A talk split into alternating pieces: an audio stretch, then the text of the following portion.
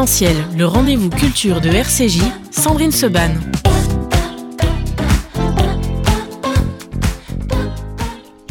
On se retrouve donc dans Essentiel avec mon invité ce matin, Jonathan Curiel. Bonjour. Bonjour. Merci beaucoup d'être avec nous, Jonathan.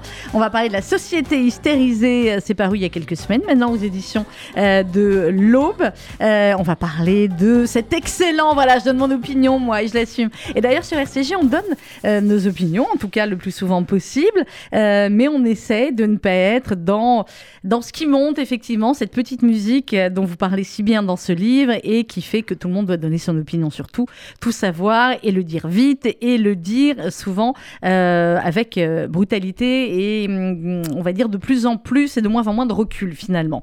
Euh, Jonathan Curiel, pour ceux qui auraient oublié votre CV, vous avez fait l'ESSEC, vous avez fait Sciences Po, vous avez été chargé de mission économique au sein de la représentation française aux Nations Unies à New York, vous avez dirigé la chaîne Paris Première pendant 4 ans, directeur général adjoint de la chaîne M6, puis aujourd'hui vous êtes toujours directeur général adjoint des chaînes pardon, M6, W9, Sister en charge des magazines et des documentaires, donc Capital, Zone Interdite, tout cela, c'est vous.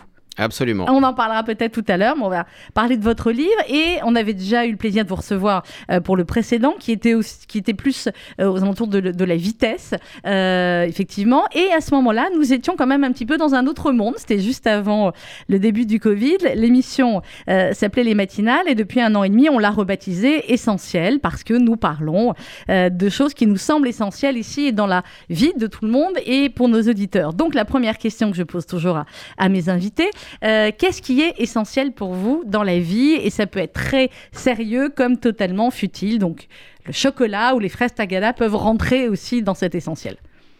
À tout rentre alors, donc c'est très large. Ce que vous voulez, c'est très large. Alors écoutez, je dirais en numéro 1 les pizzas. Oui. Très important pour moi. Euh, Vous avez un des meilleurs restos italiens de Paris qui est juste en face. C'est vrai hein. Ouais, peut-être euh, aujourd'hui ou la prochaine fois. Ah, ben, je le connais pas, mais je suis, pourtant je suis spécialiste en mm. pizza. Euh, non, la famille, les enfants. J'ai eu le bonheur d'en avoir deux, dont un récemment, donc c'est vrai que je place ça avant toute chose. et puis à côté de ça, la lecture, l'écriture, mm. le cinéma, voilà, enfin la culture au, au sens large. D'ailleurs, votre le titre de votre émission rappelle, enfin cette thématique de la culture, euh, le mot essentiel qui avait été donné pendant le confinement. Donc voilà, tout ce qui a trait à la culture euh, m'intéresse hautement. Alors, euh, et ça transparaît à travers effectivement votre, votre CV et votre carrière, Jonathan Curiel, cette société hystérisée, est-ce que vous diriez que finalement euh, elle s'hystérise de plus en plus ou est-ce que, puisqu'il y a beaucoup de références extrêmement intéressantes dans, dans votre livre, on va sur Aristote, on va sur Platon, on va sur Camus, pour lequel je pense que nous avons une adoration commune, euh, clairement, ça veut dire est-ce que la société a toujours été hystérique ou est-ce que notre, notre génération, la vôtre, vous êtes un peu plus euh, fait, fait, que le monde dans lequel on vit aujourd'hui euh, la rend de plus en plus hystérique. Alors, il y a les, phénomènes d'hystérisation ont toujours existé dans le, dans le monde, quel que soit le pays. Euh, on parlait tout à l'heure de la liste des, Césars et le mhm. film Illusion perdue montre que la société était hystérisée il y a deux siècles et que l'hystérisation des médias, où on essayait de vendre des, journaux, de vendre du papier, de créer des scandales sur des pièces de théâtre, etc., ce, ce qui est très bien montré dans le film de Gianoli d'ailleurs, date pas d'hier il y a beaucoup d'exemples d'hystérisation dans le passé. Dans le domaine économique, quand vous avez des crises économiques, la crise de 29, euh, le, crash Internet, la crise immobilière, ça crée des, mouvements d'hystérie. Euh, sociaux et de, de, la population. Vous avez même, la, si on prend l'affaire Dreyfus, euh, ça, crée un phénomène, un, une, un climat d'hystérisation pendant euh, euh, plusieurs années en France, avec des camps ah bah, radicalement opposés. encore. Hein bah voilà, non mais on avait vraiment ce phénomène d'hystérisation. On l'a pour, on a eu pour le McCarthyisme par exemple aux États-Unis, dans cette recherche un peu effrénée de communistes. L'hystérisation, elle a toujours existé. Vous avez les sorcières de Salem au XVIIe siècle. C'est un phénomène qui, qui, qui a toujours existé ce que j'essaye de pointer dans le livre, essaye de montrer, c'est qu'aujourd'hui, ces phénomènes sont plus présents parce qu'ils sont partout, qu'ils infusent la société dans son ensemble, et qu'aujourd'hui, il y a de nouveaux moyens pour les ressentir et mm. pour les véhiculer, pour les charrier. C'est-à-dire que vous avez les réseaux sociaux qui sont devenus un, outil pour un défouloir et un outil pour euh, véhiculer l'hystérisation. Les médias qui aujourd'hui sont mine de rien plus nombreux. J'accuse pas les médias si vous voulez, mais ils sont quand même plus nombreux. Il y a plus de canaux de diffusion, que ce soit sur Internet, que ce soit la télévision, que ce soit sur les, dans les plateformes. Donc du coup, cette hystérisation, cette colère, c'est ce fait, ce fait de vouloir avoir des opinions sur tout tout de suite, on le sent et il, est plus, il est plus localisé dans le temps, il est partout. Et très clairement, aujourd'hui, on débat euh, de moins en moins, on réfléchit de moins en moins, et il faut avoir une opinion sur tout. Et c'est ce que vous expliquez euh, très bien dès le début du livre, le fameux je ne sais pas. Et euh, on a l'impression que notre société, en tout cas certains, ont eu beaucoup de mal finalement à comprendre pendant ce qu'on vient de traverser, ce qu'on traverse encore, qu'effectivement, les chercheurs, les médecins pouvaient être amenés à dire je ne sais pas parce que oui, ils ne savaient pas, parce que c'était nouveau, parce qu'il il y a eu d'autres pandémies avant dans le monde, mais pas comme ça, pas de cette même manière, etc. Euh, et, ça, on a eu beaucoup de mal à l'entendre, alors que finalement, euh, personnellement, je trouvais que ça faisait du bien, que c'était euh, d'un côté rassurant de dire bon ben je sais pas, on va chercher, on va trouver, mais on ne sait pas, on va pas vous raconter n'importe quoi.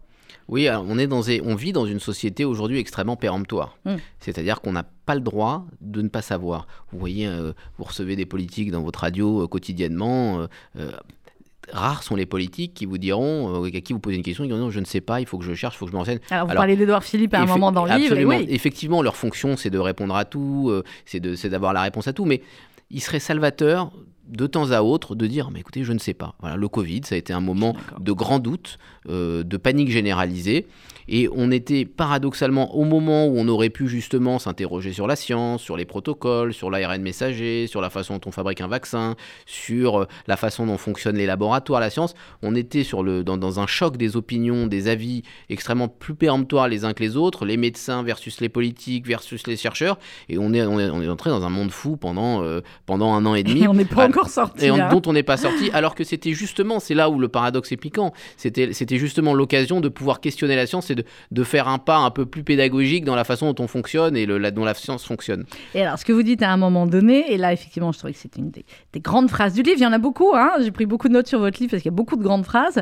Euh, vous parlez de. Euh, vous rappelez de ce que dit le, physicien Étienne Klein, qu'on a le plaisir de recevoir sur cette antenne.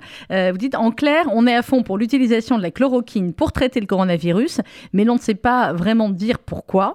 et vous expliquez qu'en fait, les personnes peu qualifiées sur un sujet sont persuadées d'être très euh, compétentes, alors que celles qui sont les plus qualifiées ont au contraire tendance à se sous-estimer. Vous parlez de la, la décorrélation entre le niveau de compétence et le niveau de militance. Oui, alors ça c'est d'ailleurs Étienne Klein en parle, en parle souvent. C'est un, c'est ce qu'on appelle un biais cognitif, c'est-à-dire mmh. que c'est la façon dont votre cerveau appréhende une information et la tord, la, la, la distend, la transforme et qui fait que vous la recevez différemment. Et là c'est un effet, un biais cognitif qui s'appelle l'effet euh, de Dunning-Kruger, c'est-à-dire que vous surestimez vos compétences alors que la personne qui est plus qualifiée que vous, en général, est plutôt dans le doute et moins dans l'affirmation. Et du coup c'est, c'est l'une des causes que je dénonce dans le livre pour qui, qui, qui, qui qui fomente, qui sédimente l'hystérisation. C'est-à-dire qu'aujourd'hui, vous avez des échanges très houleux parce que des gens qui sont peu qualifiés sur une thématique sont extrêmement vindicatifs mm. euh, et très ardents dans leur, euh, dans leur raisonnement et dans leur façon de, de, le défendre, alors que des gens qui théoriquement sont plus qualifiés, eux, euh, sont beaucoup plus sur le reculoir et moins assertifs. Et, c'est ce que j'explique souvent aussi à, nos, à mes jeunes journalistes, c'est que effectivement, journaliste doit savoir plein de choses, mais que a priori l'invité en face qui a travaillé dessus sait plus de choses et, le spécialiste. Donc euh, le but est de laisser aussi le spécialiste euh, s'exprimer et dire. Et on a l'impression aussi, on va pas taper sur les, les confrères, mais quand même un petit peu, qu'effectivement aujourd'hui, euh, on se retrouve à avoir des journalistes ou des animateurs qui ont fait bac plus 15 en, cherche, en recherche médicale, etc. Euh, ce qui n'était pas le cas aussi, là, par contre, avant. Oui, mais parce que, alors, c'est même, je pense que c'est même pas le journaliste en tant que tel, mais je pense que c'est plus une espèce de système, d'écosystème, qui fait que on est comme on se le disait, on est dans cette espèce de, de, de, culte de l'opinion, mhm. où il faut avoir des points de vue sur tout et tout de suite. C'est-à-dire qu'il faut, on est dans une économie de l'immédiateté, dans, dans, un grand marché de l'attention, il faut capter l'attention très vite. Et donc, si vous voulez que vous soyez une chaîne, vous êtes une chaîne d'information, vous êtes une radio, euh, un média digital, il faut fournir des opinions en kit très vite pour les gens pour de manière à bah, qu'ils puissent se faire une opinion sur un sujet euh, extrêmement rapidement. Et on n'a pas, on n'est pas obligé d'avoir des opinions. Euh, non. surtout, clairement. Alors vous dites dès, dès, le début, vous dites aussi que effectivement une polémique chasse l'autre.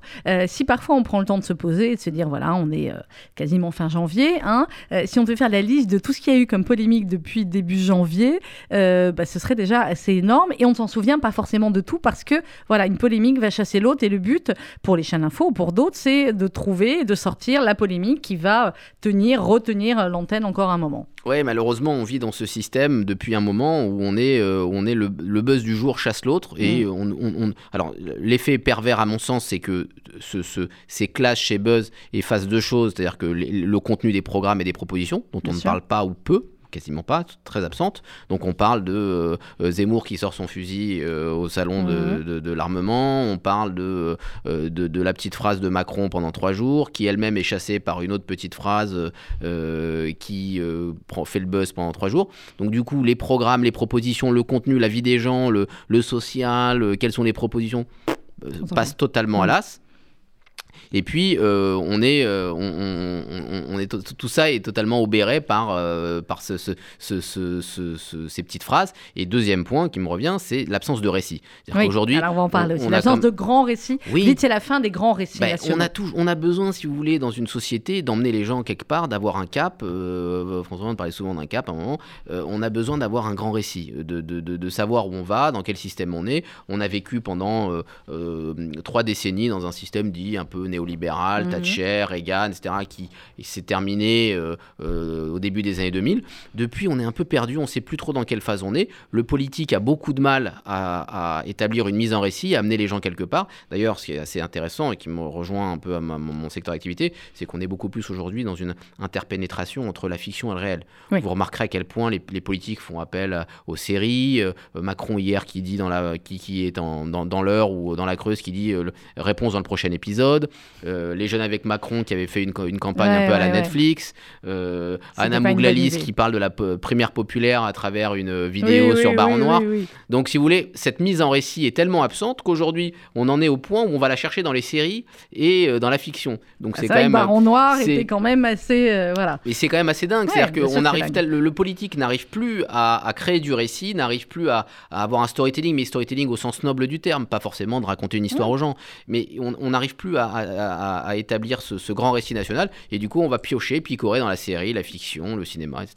Ce qui, peut marcher. Euh, j'ouvre une parenthèse, mais ça rejoint ce que, euh, ce que vous dites, Jonathan Curiel, et ça rejoint votre, votre cœur de métier euh, au quotidien, sur effectivement les opinions surtout, et parfois même avant la diffusion d'un reportage. J'ai vu Zone Interdite dimanche soir, que j'ai regardé extrêmement attentivement, sur l'islamisme, et au-delà de ça, sur les réponses de l'État. Et c'est pour ça que l'angle était très bien posé, mais bon nombre de gens qui n'avaient pas encore vu le, documentaire, l'émission, euh, sont lancés sur Twitter sur un boycott zone interdite, etc.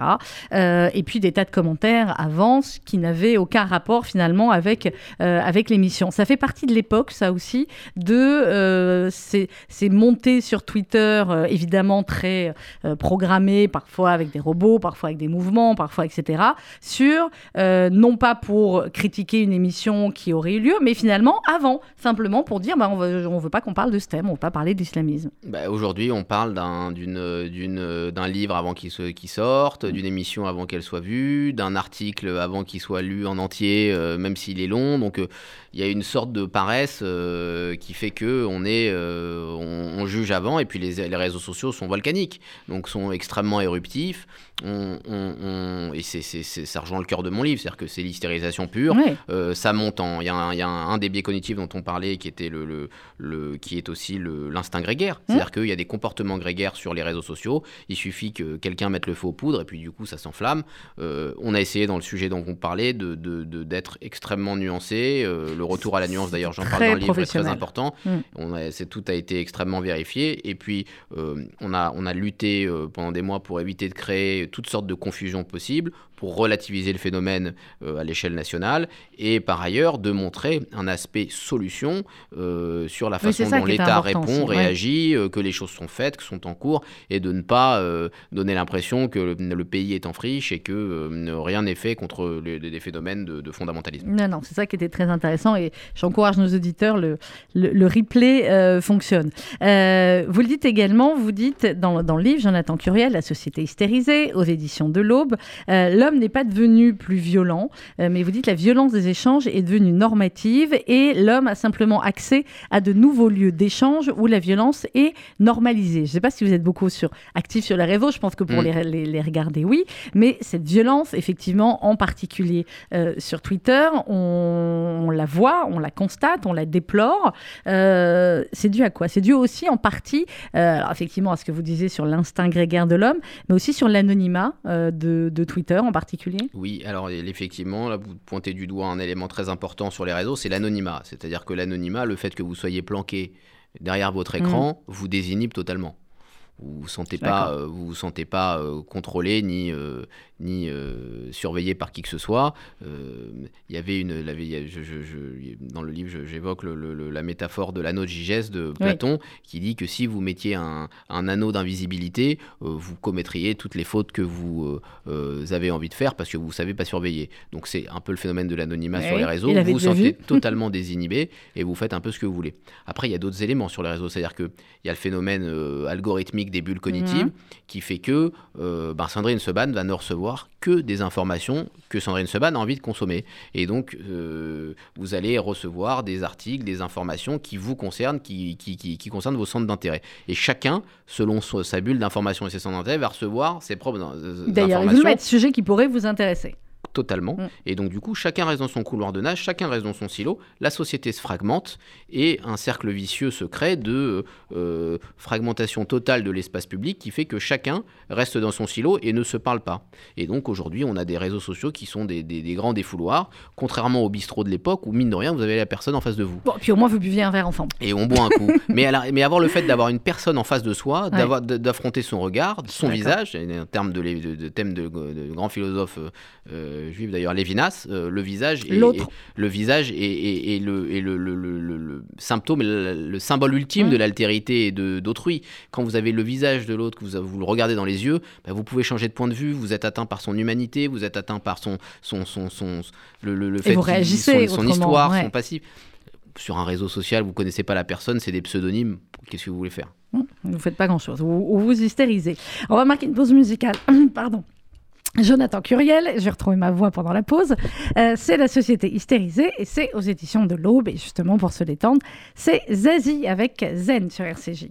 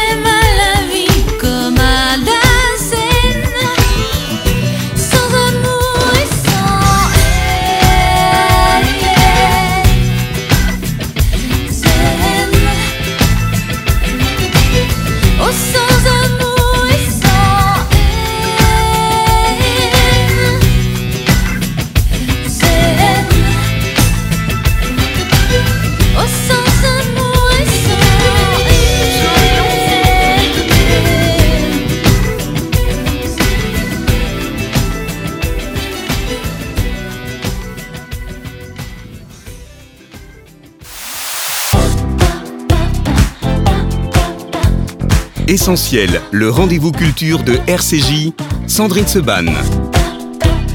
Et on parle ce matin dans l'essentiel du livre de Jonathan Curiel, La société hystérisée. Ça vient de paraître aux éditions de l'Aube. Alors, euh, on parlait euh, tout à l'heure au début de l'entretien, Jonathan, effectivement, de, euh, des polémiques chaque semaine. Évidemment, c'est un phénomène qui est mondial. Il n'y a pas que la France, il y a les États-Unis et vous parlez beaucoup de, effectivement, de, de Donald Trump. Et c'est peu de dire qu'il a divisé la société américaine, voire le monde entier. Et de ces images aussi incroyables du Capitole où, voilà, j'imagine que vous étiez comme nous à regarder et à se dire, mais, mais c'est... Alors là, effectivement, c'est une fiction, c'est une série, c'est... On, on est dans quoi? Alors absolument, je donne l'exemple de cet envahissement du Capitole. euh, euh, d'ailleurs, une fois Biden élu, hein, d'ailleurs, Ouais. c'est ça qui était complètement dingue avec des images euh, effarantes. Dingue. Et effectivement, c'était un des, des symptômes les plus récents que j'ai trouvé de- d'hystérisation de, la société. Et vous, vous, vous parlez des États-Unis qui sont un exemple assez majeur. Mm. C'est-à-dire qu'il y a un des, un des éléments importants de l'hystérisation, c'est la polarisation des sociétés. Le fait que nos, nos sociétés contemporaines soient très écartelées Mm. avec deux, deux bords de, de- de part et d'autre. Les États-Unis sont très symptomatiques de ce phénomène. Vous avez par exemple un chiffre intéressant, dans les années 80, 20% des républicains avaient une mauvaise image des démocrates. Ouais. Et vice-versa, 20% des Bon, démocrates avaient une mauvaise image des euh, voilà, Bon, à la rigueur, c'est de, euh, bonne bon, guerre, on ouais. va pas se... Voilà. Aujourd'hui, 80% Ah ouais. des démocrates ont une mauvaise opinion des républicains et vice-versa.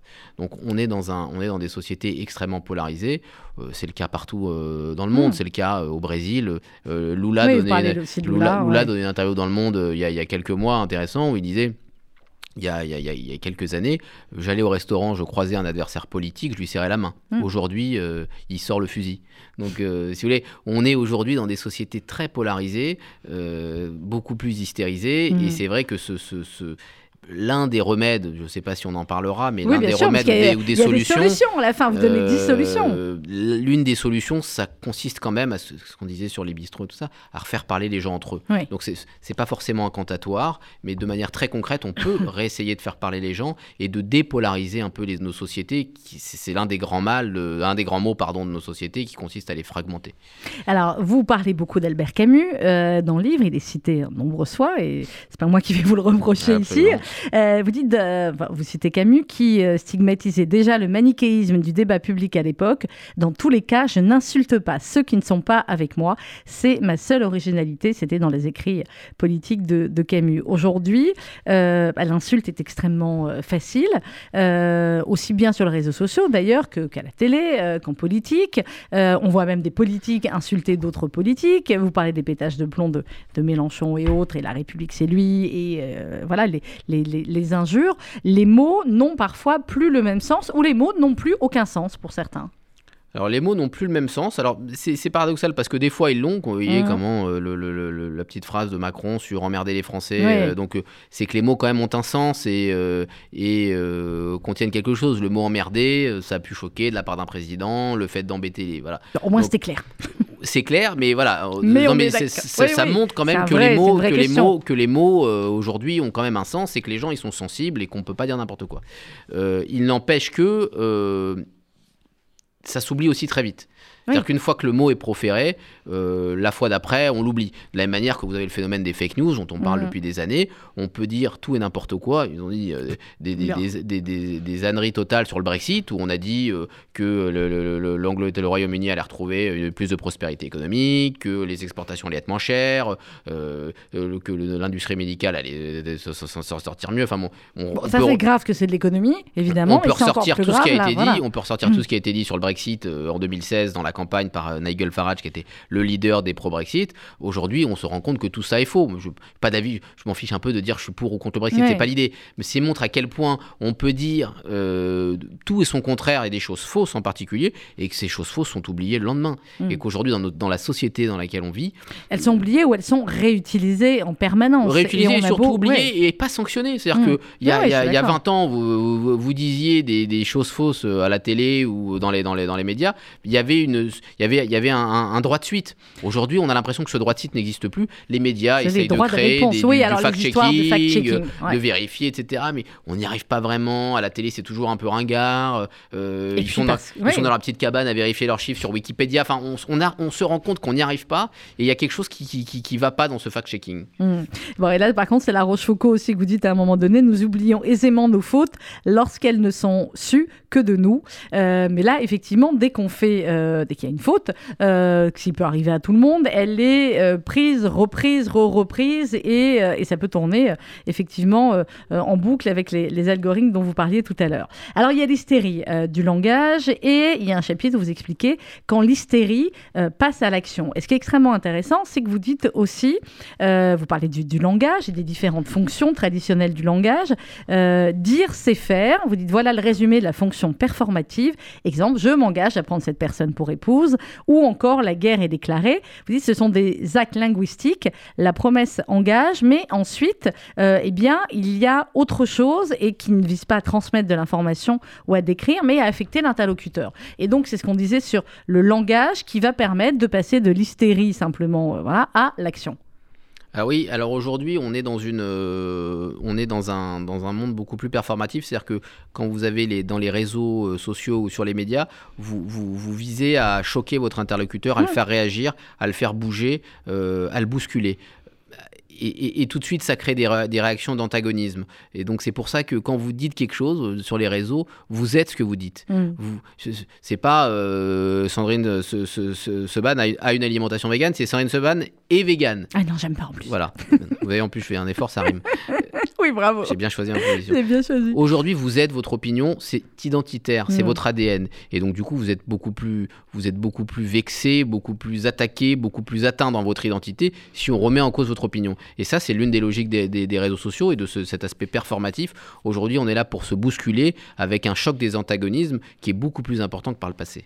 Alors, il y a aussi tout ce qu'on a vécu euh, depuis effectivement un an et demi. Le complotisme, on connaît, j'ai envie de dire surtout sur euh, cette antenne, mais euh, ce regain d'influence des théories du complot, vous dites qu'effectivement maintenant elles sont diffusées par les réseaux sociaux et on en arrive à avoir les pires théories complotistes euh, qu'on ne pouvait trouver avant que dans des librairies de certains quartiers, au fond de euh, voilà, au fond de la librairie en donnant euh, un mot de passe quasiment, euh, à ce qu'elles soient prises, reprises, parfois par des personnalités qui n'y connaissent rien, euh, mais qui vont euh, voilà, les, reprendre avec des, millions de, de personnes qui vont les suivre et qui, au fur et à mesure, vont se dire ah bah tiens, peut-être que c'est vrai. Quoi.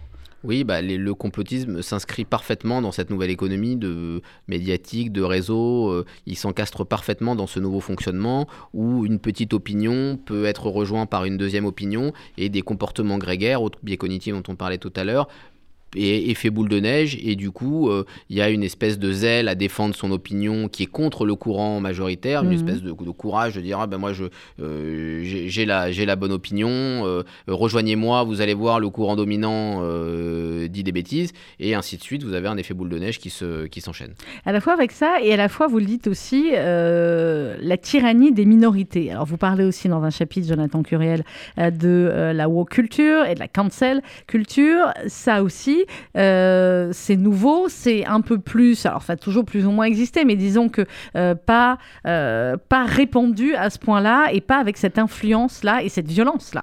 Alors je suis un peu partagé là-dessus parce que là euh, enfin C'est bien, vous êtes partagé, il faut pas avoir d'opinion. Non, mais je suis, je suis assez nuancé là-dessus parce que déjà, je, je veux dire, c'est franchement, je trouve qu'on parle beaucoup de woke cancel culture et, euh, et que les gens ne savent pas forcément ce que c'est. Hum, Alors, on va Euh, raison. Non mais on peut, non mais je veux dire, euh, j'ai- vu un sondage récent où euh, euh, 20% des Français sont au courant de ce dont on parle Bah, quand on envie de dit dire, euh, voilà, cancel, woke ouais, culture, etc. c'est- très parisien, Twitter, certains milieux, je suis d'accord avec vous. euh, Absolument. on parle de, de cela, mais... euh, Absolument. Euh, et puis le deuxième point, c'est que je parle de la cancel culture, de la culture, parce qu'il participe aujourd'hui de, cette, euh, de, de ces phénomènes d'hystérisation, sans porter de jugement particulier sur euh, euh, pour ou contre la, la, la- la woke culture. C'est que ça participe aujourd'hui de euh, euh, ce- ce- cet emballement euh, de, de- de société où on se positionne tout de suite, où on met quelqu'un au pilori tout de suite, où on n'a pas le, on n'a pas le temps de s'expliquer. C'est plus dans ce, dans ce, dans la participation au phénomène d'hystérisation que je parle de la cancel et de la wall culture. Et après, je cite également un philosophe autrichien qui s'appelle Karl Popper, qui est Mhm. un, un philosophe de renom et extrêmement pertinent, qui développait un, un paradoxe qu'il a qualifié de paradoxe de la tolérance. Mmh. Dites les sociétés trop tolérantes, enfin c'est ce qu'il dit, risquent de disparaître si elles tolèrent l'intolérance. Exactement. En fait, on doit être intolérant à l'intolérance pour maintenir une société tolérante. Et ça fait fois- oui. beaucoup réfléchir. Et euh, c'est à la fois plein de finesse, plein de nuances sur la façon d'appréhender tous ces nouveaux euh, mécanismes de woke et de cancel culture. Mais ça marche pour la tolérance, je veux dire, ça marche aussi pour la démocratie. Et c'est un éternel débat sur euh, jusqu'où une démocratie peut tolérer la démocratie alors qu'elle peut être renversée à cause de cela. Mais c'est son principe même. Donc c'est comme la tolérance. Absolument. C'est extrêmement compliqué. Alors, on va parler des solutions aussi, parce que ce qui est génial, ça va être un programme politique, Jonathan Oh non, loin de là. Ouais, J'imagine bien. Mais euh, généralement, c'est rare quand on pose les problèmes et qu'à la fin, on essaie d'apporter des solutions, surtout quand on est un citoyen et pas un politique. Donc, on va en parler. Mais je voulais qu'on dise un mot également sur euh, ce que vous appelez la, la France fracturée. Et euh, effectivement, c'est ce qu'on disait depuis le début, le fait d'être d'un côté ou d'être de l'autre. Et ce qui explique très bien, vous citez Jérôme Fourquet, qui était à votre place il y a deux jours. Euh, l'archipel, alors l'archipel français, c'était son précédent livre, et puis le, le nouveau. Et vous dites, et il explique magnifiquement bien, effectivement, cette, euh, cet archipel, finalement, et tous ces îlots où, euh, où plus personne, finalement, ne, j'aime pas l'expression, mais ne fait société ou n'est euh, ensemble. Absolument, c'est ben, le, le constat de Jérôme Fourquet est très juste. D'ailleurs, il le, il, le, il le poursuit dans, dans son livre oui, dans le La, France sous- nos yeux, pour lequel vous l'avez reçu, qui est très intéressant aussi. Mm. Phénomène qui a aussi été décrit par un géographe qui s'appelle Christophe Guilluy, qui a développé la notion de, de- de France périphérique à travers un livre qui s'appelle Fra- Fracture française, Mm. où on voit bien que la, Fran- la France euh, se fracture de plus en plus. Alors la, la grille de lecture de, de Fourquet, c'est plein de petits îlots euh, au sein de l'archipel français qui euh, sont chacun dans leur coin qui euh, dans, dans sa communauté et qui a ses centres d'intérêt, son niveau social, ce- ce- sa façon de vivre. Hum, Guy, lui, avait une, une grille de lecture plus euh, France périphérique, France urbaine, France des grandes villes. Et les gens, les gens qui sont autour et qui, du coup, se fait d'être dans cette France périphérique, euh, les emmènent un peu plus vers l'extrême droite euh, que Ouais. les gens des grandes villes. Il y a aussi une grille de lecture d'un- sociologue euh, et journaliste anglais qui s'appelle de- David Goodhart, qui parle de gens qui sont des somewhere et des anywhere. Ouais. C'est-à-dire que les gens qui sont enracinés et les gens qui ne le sont pas, les gens qui ont un point d'accroche Ceux et, qui, euh, euh, et ceux qui sont des, des, des, des- des- des nomades, des gens de la mondialisation, donc les classes supérieures qui voyagent, qui vont à New York, Paris, euh, pour qui il n'y a pas de différence entre Madrid, Paris euh, ou euh, Londres, et euh, les gens qui sont enracinés dans leur territoire et qui ne vivent pas le même quotidien et la même vie que ces gens-là. Donc il y a beaucoup de façons de lire les, les sociétés. Mhm. Le point commun, le dénominateur commun de tous ces, ces- ces- ces analyses, c'est que nos, nos sociétés contemporaines sont fracturées, sont fragmentées, que les gens ne se parlent plus et euh, sont chacun dans un silo ou dans un, dans un couloir Dans sans, se- ouais. sans interagir entre eux. Euh, et vous parlez également, vous reprenez l'hypothèse de, de Christian Salmon, n'avais pas lu, mais apparemment le livre a l'air très bien, l'ère du clash. Euh, Le mien est dites un la peu mieux, hein. Oui, Non, Ah bah, évidemment, évidemment que euh, mais sinon, sinon je ne Je connaîtrais pas. plaisante bien sûr. La fin des grands récits nationaux qui protègent de la violence, euh, c'est l'hypothèse donc qu'aimait Christian Salmon et, et que vous reprenez. Ces grands récits nationaux, finalement, on les a connus dans les siècles précédents. On pourra en connaître là. On pourrait dire que l'un des grands récits nationaux qu'on pourrait avoir là, c'est allons tous vers la santé, allons tous vers. la- Enfin, je veux dire, on aurait pu penser. euh, je me rappelle très bien moi du jour où on a eu sur Twitter l'arrivée, ça y est, on a un vaccin, euh, où j'ai dit autour de moi, mais c'est génial, vous vous rendez compte, on va sortir de là, Mm. tout le monde va aller se faire. Est-ce qu'on aurait pu imaginer, un an ou un an et demi après, avoir une société fracturée, avoir un délire pareil sur, euh, sur les vaccins, la 5G, la puce, le- enfin, c'est inimaginable. euh, ouais, malheureusement, on reste dans une société fracturée. Le livre de, euh, je plaisantais, mais le livre de, de Christian Salmon est excellent. C'est un livre qui s'appelle L'ère du clash, où il montre que le, le- le clash a remplacé le récit. C'est-à-dire que le, le, micro-buzz, euh, les réseaux ont remplacé le grand récit, l'inscription dans du temps long. On est sur du temps court en permanence, sur du micro-récit au jour le jour, Mhm. ce que vous disiez avec pertinence au départ, sur chaque jour, la, la petite, la, la- la petite phrase euh, mise en exergue et qui excite tout le monde. Donc on n'a plus de récit aujourd'hui. Euh, on n'a plus de, de grands moments de communion nationale, on ne sait pas vraiment où on va, on n'a pas de but commun. Euh, alors, a- on, s'excite quand on gagne une Coupe du Monde pendant trois jours. Ah, ça, euh, c'est un récit national, et voilà, ouais. on, se balade, on se balade avec la coupe sur les Champs-Élysées, tout le monde est content, on se prend dans les bras, et puis euh, deux jours après, c'est oublié. Mais il n'y a pas de. Au-delà de ça, on, Alors qu'en fait, on est toujours une- champion du monde là, non? Absolument. Mais oui, il n'y a pas eu de nouvelle Coupe du Non, Monde depuis. bah, la prochaine est au Qatar, Ah bah voilà. Bon, l'hiver bah, 2022. l'hiver de- Donc on est encore champion Donc du monde et on on, est champion du monde, on pourrait tous se prendre dans les bras et dire qu'il y a un grand récit national, mais ce n'est pas le cas. Non, euh, c'est pas le cas, surtout, euh, surtout pour cela. On va marquer une petite pause musicale, Jonathan Curiel, et on va donner les solutions après, parce que vous en apportez des solutions euh, dans ce livre. La société hystérisée, c'est aux éditions de l'Aube. À tout de suite. We'll be right back.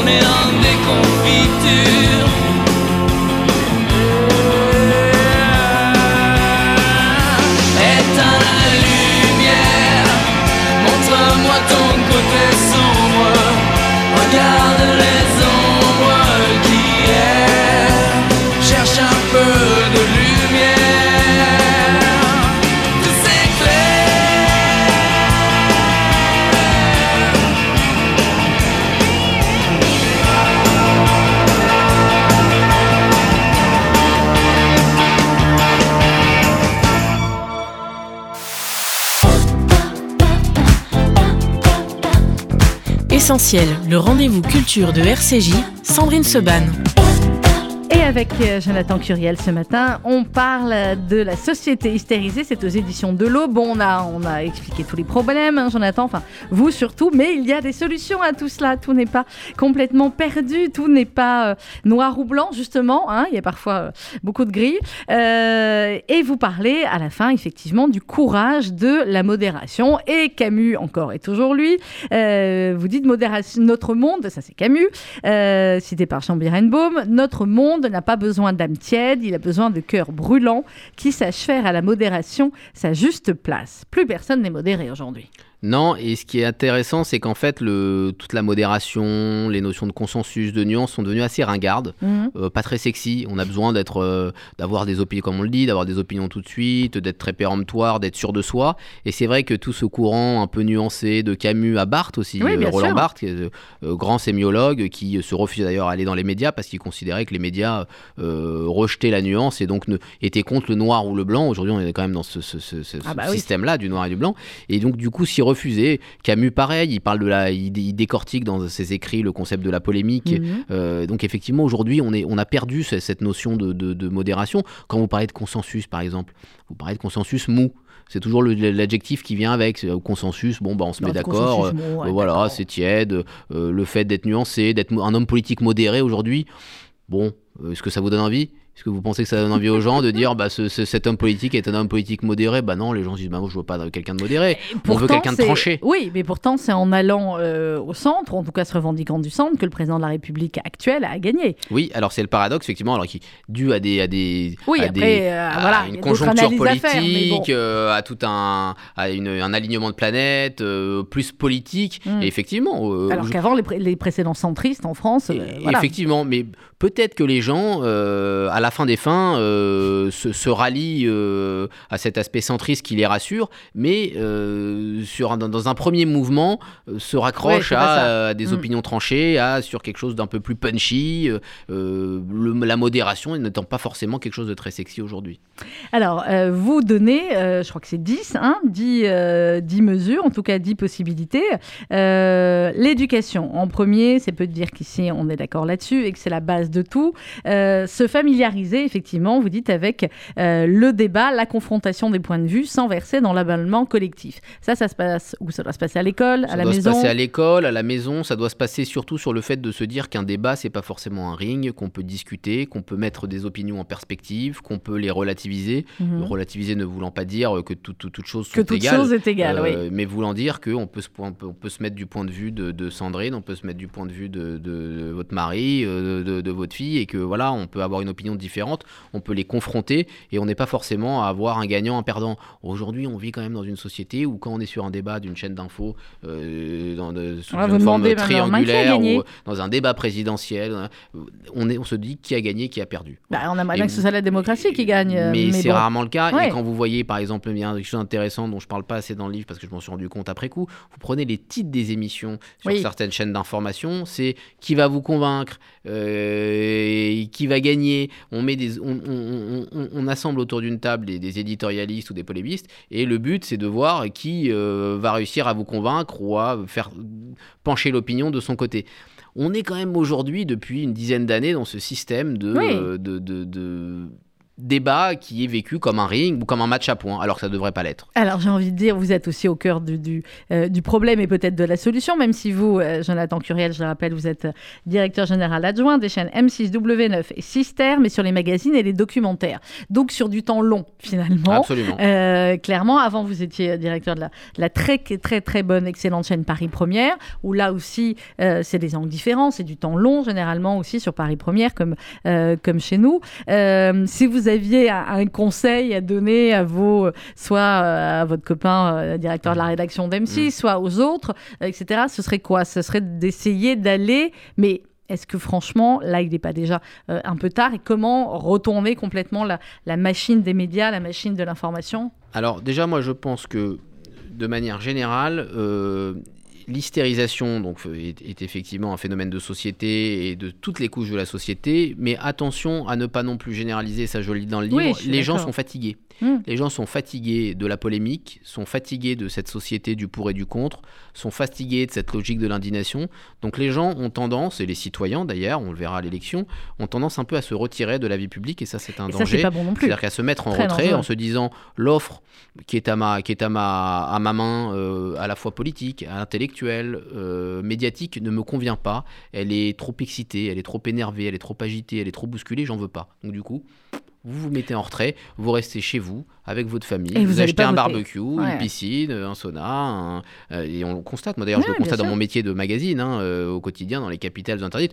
Vous voyez que tout l'attrait pour l'immobilier, pour la maison, pour le, le chez-soi, pour la sphère euh, familiale, les gens se mettent en retrait aujourd'hui et euh, on entre progressivement dans une civilisation du cocon. Mm. Et cette civilisation du Ce qui a cocon donné aussi oui, les confinements. fait que, fait que bien les confinements, évidemment, ont- ont contribué à cela. Mais avant même le confinement, on entre dans cet aspect, de, cet, cet aspect cocooning où les gens ont tendance à rester entre eux et dans le cercle familial et, et ne- et ne- plutôt que d'aller au restaurant ou d'aller euh, Au théâtre, qu'est-ce que ça fait du bien aller voilà, au bah, théâtre on fait le barbecue chez soi et Ouais. au lieu d'aller à la piscine, on fait venir une petite piscine chez soi, voilà, ou au centre aquatique, parce que euh, on est fatigué de cette société du bruit, de cette société de la violence, de cette Mhm. société des rapports sociaux tendus, clivés, et donc on se met en retrait.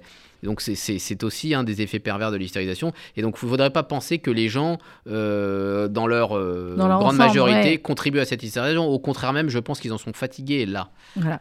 Et que pour cela, il faut aller vers une nouvelle éthique de la discussion. Alors, je dis, vous, vous citez Aristote, Platon, euh, Camus, beaucoup dans le livre, et le Talmud aussi, avec euh, Rabbi Meir. Et vous dites que la bonne posture peut justement être trouvée du côté du principe de charité. Ce principe de discussion requiert, lorsque nous interprétons le discours d'autrui, de choisir l'interprétation la plus rationnelle et la plus convaincante. Donc, finalement, de donner raison à, son- à son interlocuteur, même si on n'est pas sûr qu'il ait raison, mais voilà, de faire autrement. Exactement. Et c'est très intéressant, c'est que dans le Talmud, vous avez cette. euh, le Talmud, c'est quand même un, c'est, un, un remède anti-hystérisation. C'est-à-dire Oui. que c'est, un, c'est, un guide pour, euh, c'est un guide pour Mais la on peut pas le donner discussion. à tout le monde parce que sinon après on va encore nous dire qu'on est partout, etc. Non, mais c'est quand même un guide pour euh, échanger, pour le. C'est, c'est- un guide pour débattre, pour Mhm. euh, avoir des opinions antagonistes, pour les commenter, pour les discuter, pour les remettre en cause. Enfin, le perspectivisme, c'est une thématique qui a été traitée par Montaigne, par Nietzsche, mais c'est dans le Talmud. Oui. C'est-à-dire qu'aujourd'hui, vous avez, quand vous prenez une page du Talmud, vous avez euh, un commentaire de Rachi, on est bien au, bon endroit, Oh, mais vous êtes qui au bon commente euh, les, les textes. Les textes eux-mêmes se, se, se confrontent. Il y a deux penseurs dans, la, dans, le, dans, dans, dans, dans- dans le judaïsme qui s'appellent euh, Shammai et Hillel, qui Oui. étaient jamais d'accord sur, euh, sur les, les mêmes thématiques et donc du coup qui se confrontaient en permanence. Mais à la fin, on arrivait quand même à un consensus. Donc c'est ça qui est intéressant.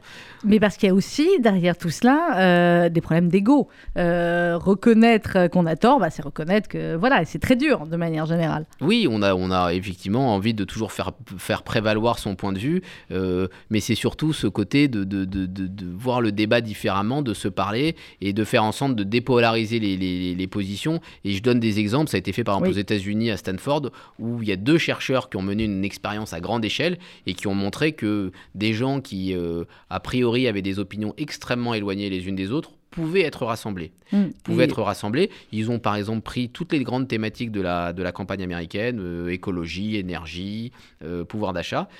On fait discuter des gens, 500 personnes environ pendant Ouais, 4 c'est jours mal. sur des thèmes euh, très différents. Il y avait 26 propositions. Ouais. Au départ, zéro proposition sur 26 pour les différents protagonistes. À la fin du week-end, ils se rejoignaient sur 22 propositions sur 26. Parce qu'ils ont discuté entre eux, Mhm. parce qu'on a fait venir des experts, parce qu'on leur a filé des bouquins dans lesquels on expliquait un peu les choses. Et on, on se rend bien compte qu'aujourd'hui, c'est parce que les gens ne se parlent pas, se renseignent pas, on ne les en, en renseigne même temps, pas. vous mettez euh, Zemmour et Mélenchon dans la même pièce. Je suis pas sûre non plus qu'on arrive à avoir 26 propositions communes. Quoique, Oh, c'est peut-être pas- ouais, pas les deux bons exemples. Et puis par ailleurs, les gens, euh, je pense que sont, sont, sont, sont friands d'avoir de, de, de- de- qu'on leur explique les choses, qu'ils Mm. aient les éléments sous les yeux. Voyez en Suisse, par exemple, le système de votation suisse. Alors, on est en France, on est un pays Oui, beaucoup oui. plus grand, il y a plus de monde, mais vous recevez quand même des éléments chez vous avant chaque votation où on vous explique de quoi il est question, Oui, euh, le- la position du Conseil fédéral, ce qui est requis. Il y a une petite vidéo qui vous envoyée par Internet. Ça dégoupille beaucoup de sujets sociaux, beaucoup Ah, d'irritation, beaucoup de tensions, et ça, et ça apaise un peu les rapports sociaux. Alors, ce que vous dites aussi à, à la fin du livre, Jonathan Curiel, euh, effectivement, c'est essayer de trouver, vous dites, d'autres, caisses de résonance résonance pour le débat que, que les réseaux sociaux, parce qu'effectivement, le débat sur Twitter, en plus, vous n'avez pas un grand nombre de signes, donc ça va vite. hein. Puis les débats sur, sur TikTok, c'est encore, euh, voilà, c'est encore autre chose. Mais vous dites, sur le niveau politique, il faudrait euh, associer les citoyens à la prise de décision avec de nouveaux formats de délibération. Vous voulez faire comme Ségolène Royal, la démocratie participative surtout C'est vrai qu'elle avait initié ça en 2007, Ségolène Royal. Alors, je ne sais pas si c'est la démocratie participative, mais on se rend compte, ça faisait partie des, re- des- des- ça faisait partie des demandes des Gilets Oui. jaunes d'ailleurs. Ils voulaient créer un, un référendum citoyen. euh, ils voulaient convoquer des référendums euh, quand de- certains sujets le méritaient. C'est le cas en Suisse où effectivement il y a ce système de votation. Vous avez un certain nombre de villes dans le monde où il y a des budgets participatifs. C'est-à-dire que vous avez une mairie euh, au Brésil, euh, dans les pays scandinaves, où les gens sont les citoyens sont associés aux grandes décisions qui sont prises.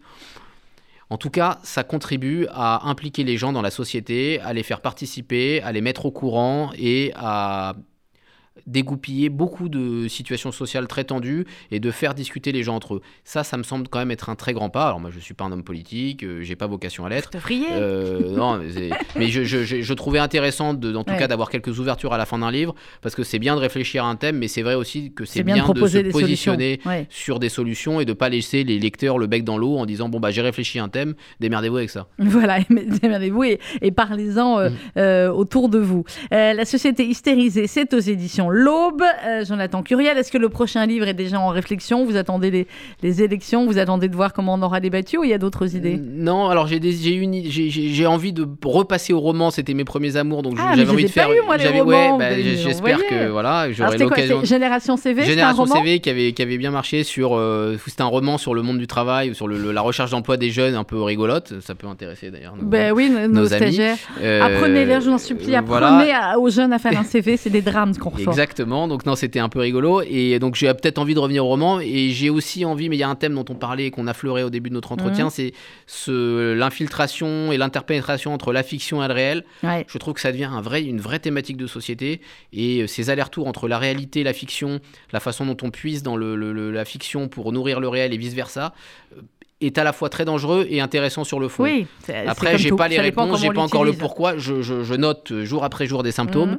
mais je n'ai pas les vous- explications ni les solutions. Vous dormez quand? Parce qu'entre la société hystérisée, euh, le- la direction des, Mm. voilà, des, des chaînes euh, M6, W9, Sister, euh, c'est prenant quand même Écoutez, il y a quand même des week-ends, euh, voilà, il y a des vacances. Et, puis Et vous lisez beaucoup aussi, ça J'adore lire aussi, donc j'essaye de lire voilà. pour me nourrir et nourrir mes écrits. Vous le dites et je vais retrouver, retrouver la phrase. Voilà, là c'était Barthes. Oui. Euh, voilà, vous disiez que la- la- les livres sont aussi un remède à l'hystérisation Bah de oui, sociétés. parce que la, li- littérature, la littérature, et d'ailleurs je m'en veux souvent, c'est-à-dire que moi je passe mon temps à lire la presse, comme vous sûrement, Oui. et, et- et c'est tellement revigorant, euh, oxygénant de Ah lire oui. des livres et de se dire, bon bah c'est pas très grave si je lis pas la presse pendant 4 jours, le, le monde va pas s'écrouler, alors que les livres, ça vous met les choses en perspective, ça donne du relief, il y a de l'aspérité, les personnes, les personnes, vous voyagez dans le temps, il y a une richesse dans la littérature que vous avez, Qu'on complémentaires de la presse, mais on est tellement bouffé par l'actualité, par le quotidien, par, le, par, par tout ce Mhm. dont on veut être au courant, alors que au final, euh, vous allez pas On en mourir très si bien vous, si, on vous- pas. si vous ratez euh, une semaine de Monde, de Parisien, de Figaro, de Libération, c'est pas très grave.